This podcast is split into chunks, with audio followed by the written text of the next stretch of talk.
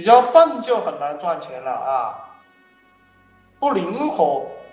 那么，由于我现在讲课，我让大家这个富二代、官二代当老板的啊，你年收入一两百万、两三百万以上的啊，那么你提问，那你有钱，你有团队，你很牛逼，你提问。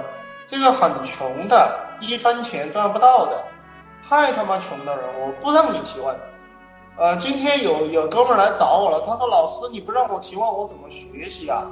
我找不到项目啊，对吧？那么今天来问我的这个兄弟啊，你来了吧？来了你打个八，就是这一类的兄弟，就是老师问我，老师不提问我怎么学习啊？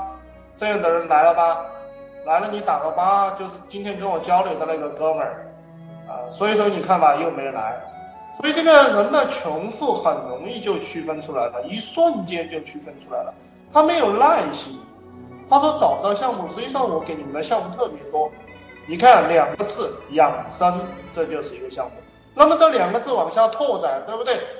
肾养肾啊，养头发，你看霸王洗发水，对不对？养头发，呃，你看脚气病啊，你看鼻炎，对不对？兄弟们姐妹们。到处都是项目啊，皮肤病对不对？儿童病对不对？老年人怎么养生？怎么怎么活到一万岁对不对？怎么长生不老？姐妹们兄弟们，这个赚钱太容易了，对吧？我们中国有有有很多人都在做长生不老这个项目，你知道吧？长生不老这个项目以以前有两个最大的客户，一个是秦始皇，一个是汉武帝，你知道吧？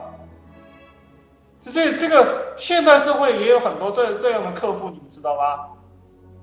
要赚钱可以赚的非常非常多的。那么什么叫正规的项目？什么叫不正规的项目？有没有人知道啊？